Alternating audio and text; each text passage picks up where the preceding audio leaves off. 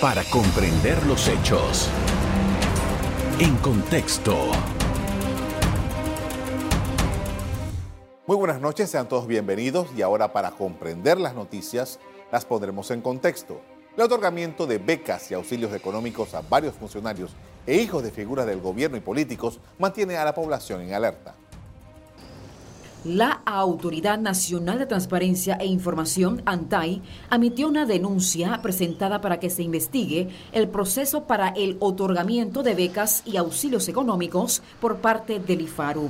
Esto debido a que en los últimos días se han presentado algunas demandas contra el director del IFARU, Bernardo Meneses, por presunto peculado y malversación de fondos públicos. ¿Se deben eliminar los auxilios económicos? A continuación, todos los detalles.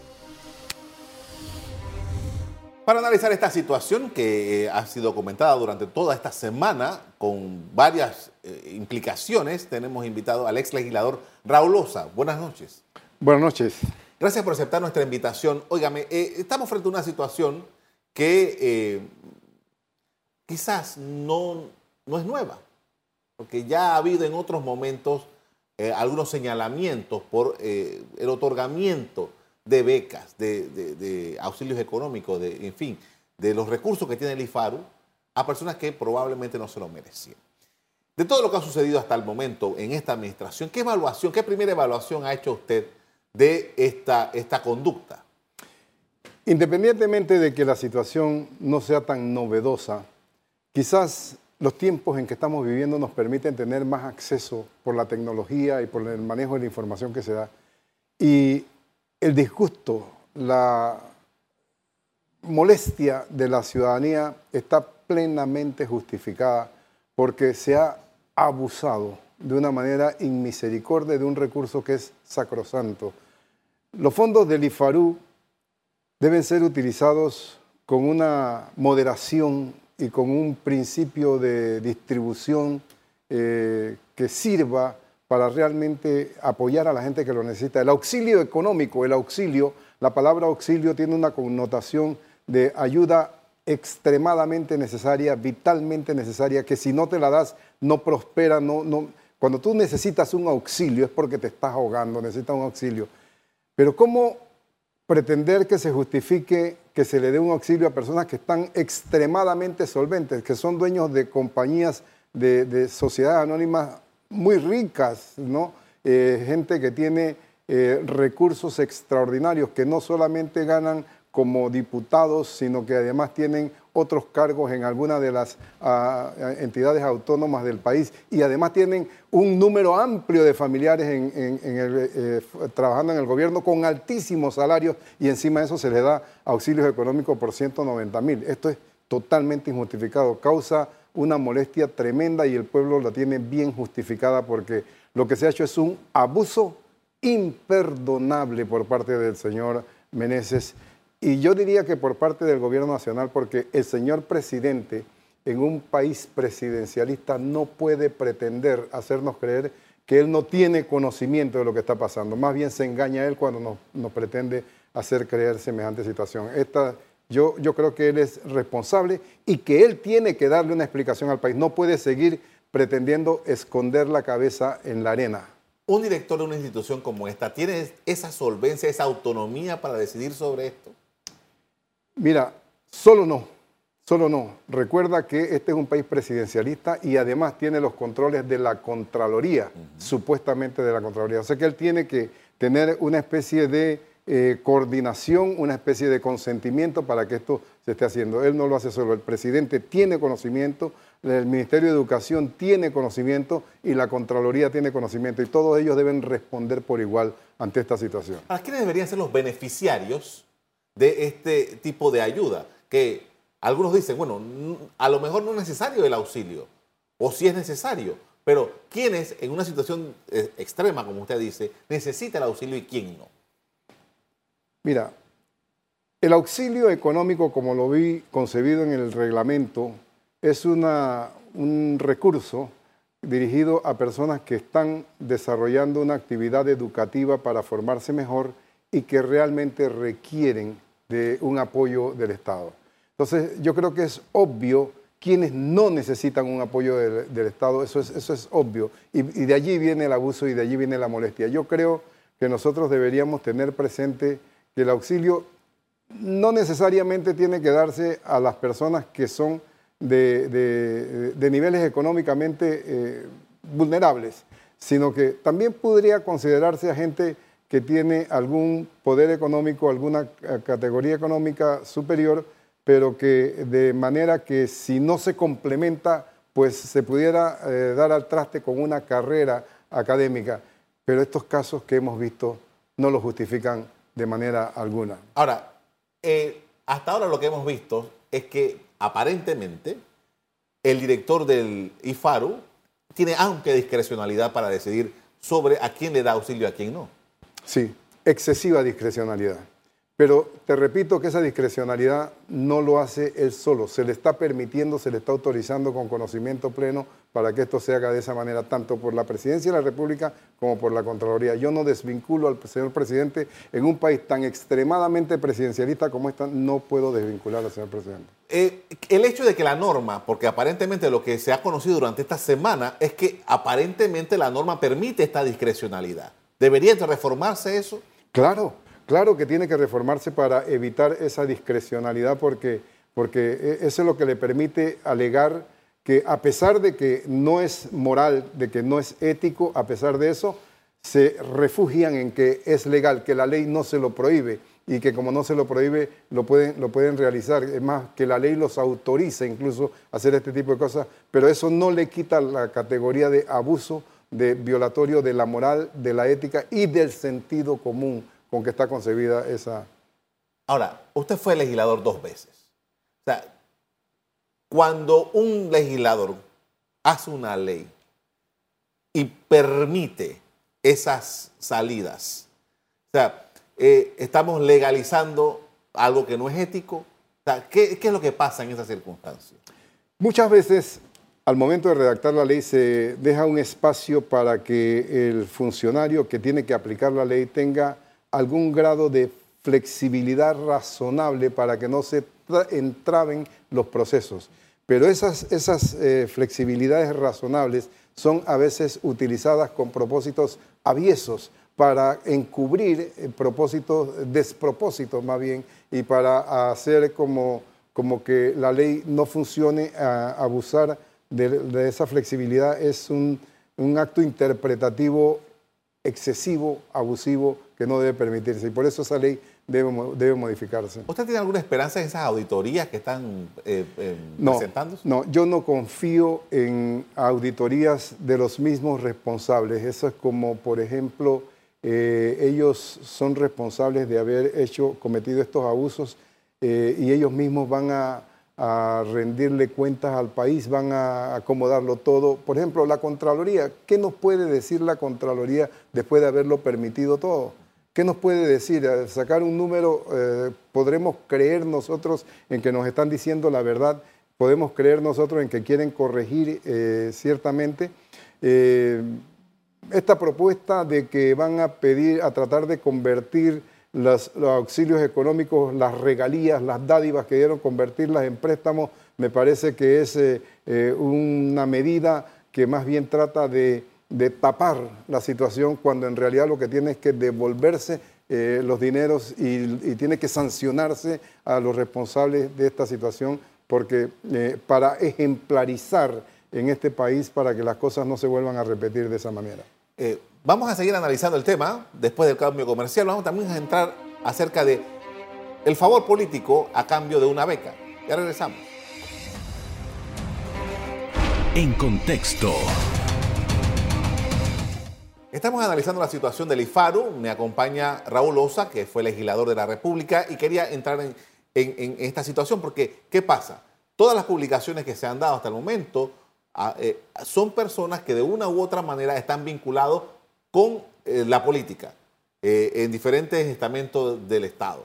Eh, esta, de que esta, esta, nosotros pagamos un seguro educativo. El seguro educativo sirve para esos programas del IFARU. La gran mayoría del dinero que nosotros pagamos de, ese impuesto va para esos programas. Entonces, que se use ese dinero público para, con gente que está llegada, ¿Qué, ¿Cuál es el, el mensaje que se está transmitiendo? Vuelvo a decirte que es un abuso que se está poniendo de manifiesto, se está poniendo en evidencia y que nosotros tenemos que corregirlo. Mira, a mí me, me causa un gran escosor eh, el darme cuenta, por ejemplo, de que no solamente los auxilios económicos, que son como dádivas especiales, sino que también hay un- una connotación importante que hay evidencia de esto ya en el IFARU, eh, y es que se han estado negociando inscripciones en un partido político, eh, directamente en el PRD, a cambio de becas. Se ha estado negociando votos de delegados a cambio de becas. Se ha estado negociando este tipo de cosas y eso constituye un delito y un eh, abuso que nosotros tenemos que eh, hacer que se active. A veces es como mucho pedir que la Fiscalía Electoral abra un expediente, abra una causa, porque esto no es un secreto ya, esto es una realidad que está en evidencia y que está en redes sociales con videos y con este tipo de cosas. Y se necesita que haya este, una satisfacción a la opinión pública sobre el particular. Porque eh, si esto es así y no pasa nada, ni en el Tribunal Electoral, ni en la Fiscalía Electoral, entonces nosotros tenemos que pensar que lo que viene en el 2023 y 2024 es eh, de temer, porque se está preparando algo que es completamente distinto.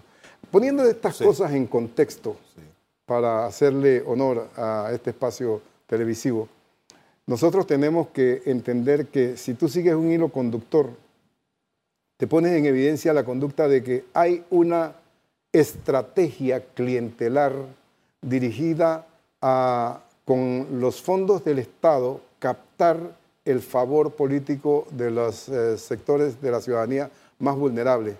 Tú te fijas, por ejemplo, las becas, los auxilios económicos, los jamones, eh, los de diciembre. No solamente repartieron parte en diciembre, sino que los usaron, los aguantaron para distribuirlos cuando estaban en la, en la campaña de delegados y también hay algunas otras cosas, otros manejos eh, también similares en los eh, eh, bonos solidarios y en otras cosas. Entonces hay una actitud clientelar masiva que está orientada a ser casi legalizada por la Asamblea Nacional. Por ejemplo, si tú ves el aumento de los fondos de descentralización para utilizarlos en nombramientos, en funcionamiento. Eso es darle un monto más alto de recursos, de dinero a los representantes, a los eh, alcaldes y eh, también darles más discrecionalidad para que puedan tener más eficacia, más eficiencia en las eh, actividades proselitistas con fondos del Estado.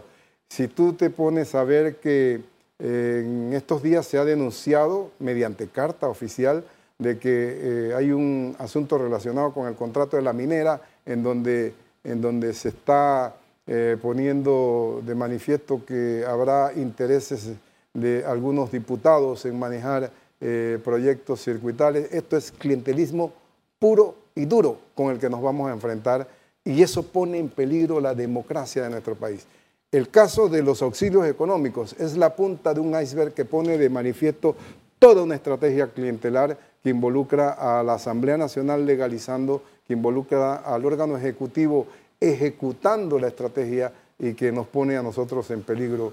Ahora, con esta descripción que usted hace, mm, no solamente estamos hablando de delitos electorales, es posible, de acuerdo con esta, esta, esto que usted ha hilvanado, que también haya otros delitos de la esfera penal. Desde luego, desde luego, es posible que se dé, eh, por ejemplo, el caso de peculado. ¿sí? Es, es lógico y yo creo que eh, investigar esta cuestión de los delitos electorales va a llevar a los eh, agentes del Ministerio Público, de la Fiscalía Electoral, a poner, eh, levantar causas penales. Hace un rato le preguntaba que, cómo usted veía las posibles auditorías, pero ahora se ha presentado también, como vimos en el video al principio, una serie de denuncias. Ciudadanos que fueron al Ministerio Público también han ido, creo que, al Tribunal Electoral a presentar denuncias. ¿Cuál es su observación sobre estas denuncias?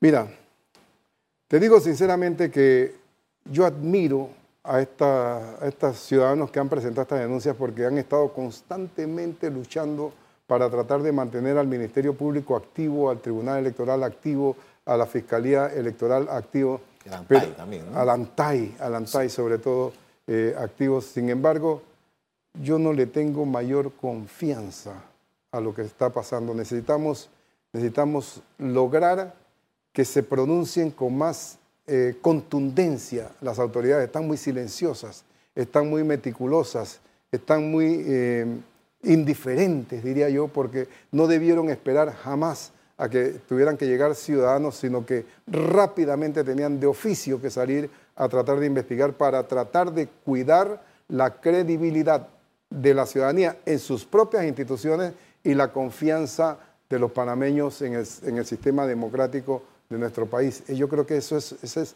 el bien supremo que tienen que cuidar estas instituciones y en este momento lo estamos descuidando. Hay mucha gente ya que está ah, comenzando a hablar eh, de manera suspicaz con respecto a los procesos que se vienen, que se avecinan en el año próximo y en el subsiguiente. Y eso creo que es de preocuparse, creo que es de preocuparse, de preocuparse porque gente pensante, gente analítica está diciéndonos, hoy lo he escuchado varias veces en distintos medios de comunicación social, mencionar la palabra fraude, por ejemplo, que se está eh, eh, eh, orquestando, que se está manejando, que se está ah, concertando anticipadamente todas las cosas, lo he oído mencionar varias veces, y también yo sostengo que hay una estrategia clientelar, dirigida a, esa, a, ese mismo propósito y creo que eso nos lleva por un sendero que obliga a la ciudadanía a exigir que la institucionalidad de este país funcione adecuadamente y que salga al paso y corte cualquier intento que ponga en duda la credibilidad de, nuestro, de nuestra ciudadanía en la democracia. Eh, cuando eh, después del año 1989 se decía que la democracia, eh, la democracia panameña estaba dando sus primeros pasos que, y después más adelante se decía que no había madurado. A estas alturas, en el año 2022, tenemos estas discusiones. Eh, nunca llegó ese proceso de maduración de la democracia panameña. Em, creo que tuvo niveles de aceptables de éxito, ¿no? Pero en 25 o 30 años que han transcurrido desde que se retornó al régimen democrático en nuestro país, también se ha producido lentamente un proceso degenerativo de la democracia que se ha convertido eh, en una especie de oportunidades para eh, la corrupción, para el latrocinio, y eso ha degenerado y ha producido ese desgaste, y ahora se requiere otra vez limpiar, sanear profundamente, curar todos esos males y volver a restablecer el sistema democrático de una manera profunda para que el país pueda seguir desarrollándose adecuadamente. Porque hay riesgo. Porque hay riesgo, desde luego. Hay riesgo profundo en esta situación. Por esto vamos a hacer otra pausa para comerciales. A regreso seguimos hablando acerca de la situación en el IFARU y cómo esto tiene un impacto en toda la sociedad panameña. Ya regresamos. En contexto. Estamos de regreso, estamos hablando sobre los auxilios económicos, las becas y, demás eh, instituciones que están dentro del IFARU. Me acompaña Raúl Osa, ex legislador de la República. Y hace un rato lo comentamos, pero quiero un poco profundizar en eso quizás filosóficamente. Lo legal y lo ético. O sea, sí, seguramente algunas de estas denuncias no prosperen porque si la ley dice que el director del, IFARU puede actuar de acuerdo con su criterio, a lo mejor. Pero hablemos de eso, de lo que, lo legal, lo moral, que quizás en el, terreno civil sería lo ético en el funcionamiento de la administración pública. Tú me puedes decir que la ley te autoriza a proceder de manera discrecional en determinada materia, pero eso no te permite que violes la ética, que violes la justicia, principios como de justicia, que violes principios, que violes el sentido común, que violes la moral, porque eh, proceder legalmente te da una especie de, ámbito en el que te es permitido algo, pero eh, llega el momento en que ese ámbito te llega a chocar con los principios de justicia. Hay un principio fundamental en materia de derecho y es universal, que dice que lo plasmó muy bien este, Couture, Eduardo Couture, cuando decía que si en un momento de tu vida tú como abogado encuentras que existe un conflicto entre la justicia y el derecho, entre lo legal y lo moral, optes por la justicia como cosa fundamental. La justicia es el fin último del derecho. Entonces no puedes utilizar la norma para cometer una injusticia.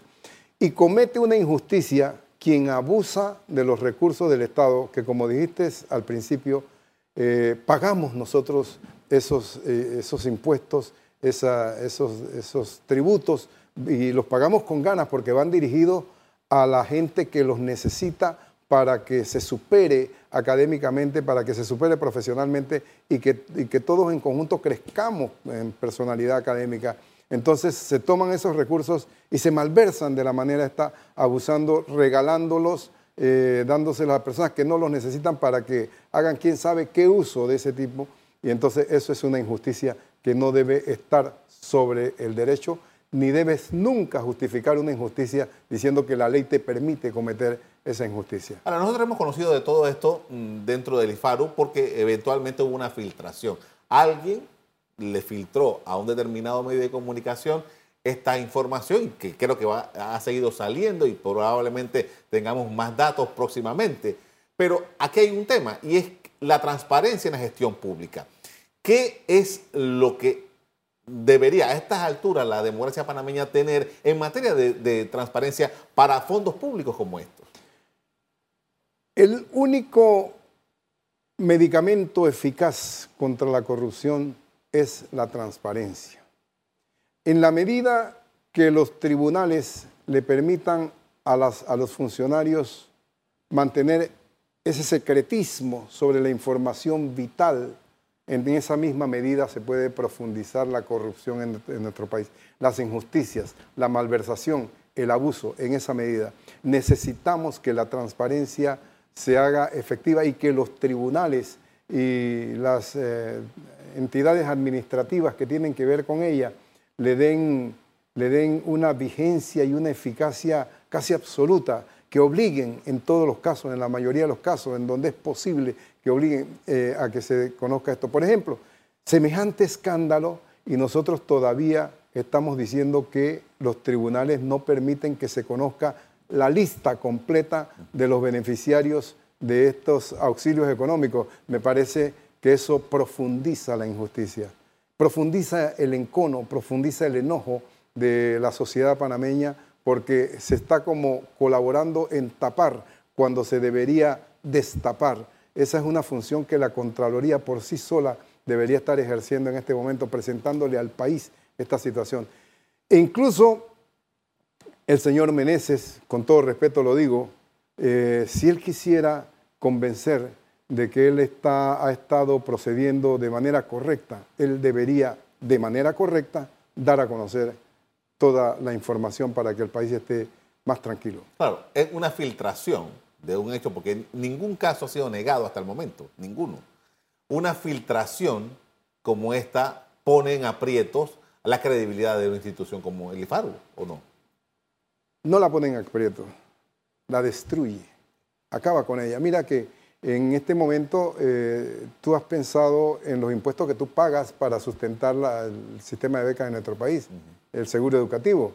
Tú has pensado en que si es justo que tú pagues un impuesto para que lo agarren los políticos y lo utilicen con fines aviesos. Entonces estamos nosotros eh, afectando la credibilidad de tal manera que hasta nosotros como ciudadanos pensamos en que no quisiéramos seguir aportando con esos propósitos cuando es tan sacrosanto el fin del IFARU que debemos nosotros todos querer sustentarlo, querer apoyarlo, querer eh, profundizarlo, desarrollarlo más, hacerlo más eficiente, más efectivo para que beneficie a la juventud panameña. Ahora, eh, usted mencionó hace un rato que eh, esto, mm, el, al director del IFARU seguramente no está actuando solo, alguien más debe tener información sobre eso. El gobierno hasta ahora ha cerrado filas, como se dice en la milicia, a favor de, ha habido manifestaciones de apoyo. Eh, ¿Eso ayuda o no ayuda a la administración del director del IFARO? Eso evidencia el concurso de personas responsables en esto. El hecho de querer venir a decir, nosotros estamos contigo, Nando, nosotros te apoyamos, Nando, tú eres buena gente, Nando, pero no desmentir lo que está ocurriendo significa eh, un no me importa con lo que se esté haciendo, sea legal, sea inmoral, sea eh, antiético, no me importa con eso, me importa la permanencia en el cargo, me importa el desarrollo de los objetivos, me importa que logremos este, el clientelismo, que logremos los votos, que logremos la beca, perdón, que logremos las inscripciones, eso es lo que me importa, eso es lo que están diciendo. Además de eso, eh, yo quiero ah, llamar la atención sobre un punto. Tú me has dicho que ah, el gobierno ha cerrado filas. Eh, yo no he visto al Ministerio de Educación cerrar filas, ¿o sí? ¿Qué dijo la ministra de Educación sobre el particular? No, eso se reunieron en el Consejo para verificar. Vamos a hacer una investigación y esa investigación se va a diluir y va a... entonces no ha cerrado fila, pero de una manera silenciosa están eh, tratando de dejar pasar el momento para que todo quede así y no pase nada. Pero hay algo más importante en lo que yo vuelvo a insistir. ¿Qué ha dicho el señor presidente de la República, que es el primer obrero de la nación? en un país extremadamente presidencialista en el que todo se hace si él quiere, nada se hace si él no quiere. Así está diseñada la constitución política. Y él no ha dicho nada sobre el particular. Y ese silencio constituye un apoyo a lo malo que se está haciendo en el IFARU. Y él debe responsablemente, y yo le pido al, presidente Laurentino Cortizo, que no siga guardando silencio porque nos ofende con su silencio, nos maltrata la inteligencia con su silencio como panameños y, creo que él debe respetar a la inteligencia ciudadana. Al señor Contralor también le pido lo mismo.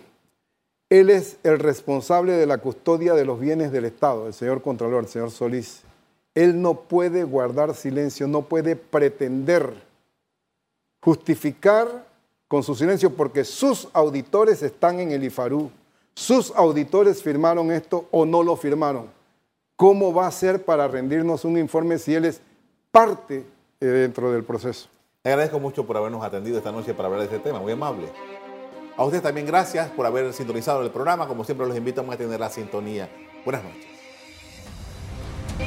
Para comprender los hechos. En contexto. Revive este programa entrando al canal 1 de BOD de Tigo.